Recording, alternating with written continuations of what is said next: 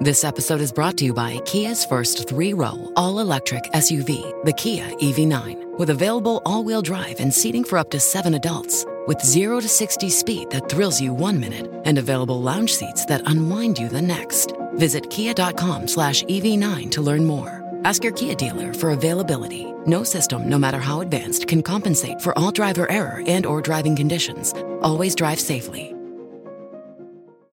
Bonjour et bonjour à tous. Le manque de contact avec la nature peut avoir une répercussion sur notre santé mentale. Imaginez-vous dans une jungle urbaine entourée de béton et de métal.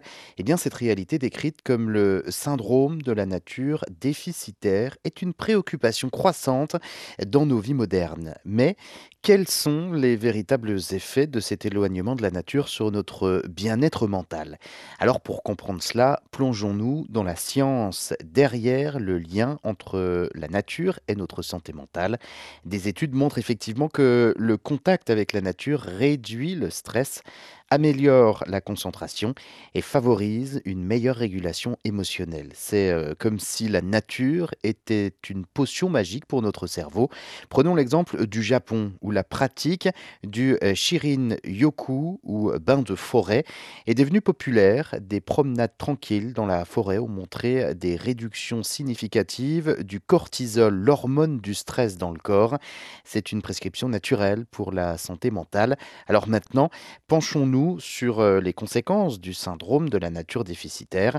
Des études euh, suggèrent que le manque de contact avec la nature est lié à une augmentation des troubles anxieux et dépressifs.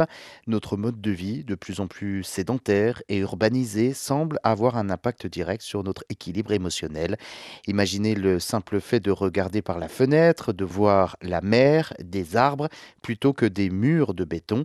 Eh bien, cela pourrait faire toute la différence. La nature offre effectivement une pause salutaire dans notre quotidien frénétique.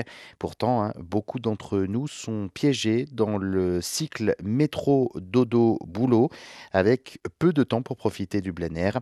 Mais la bonne nouvelle est que même de petites incursions dans la nature, comme une balade dans un parc local, peut avoir des effets positifs sur notre bien-être mental. Certains experts en médecine forestière soulignent que même les plantes d'intérêt peuvent contribuer à améliorer notre humeur. Alors pourquoi ne pas apporter un peu de verdure dans nos espaces de vie?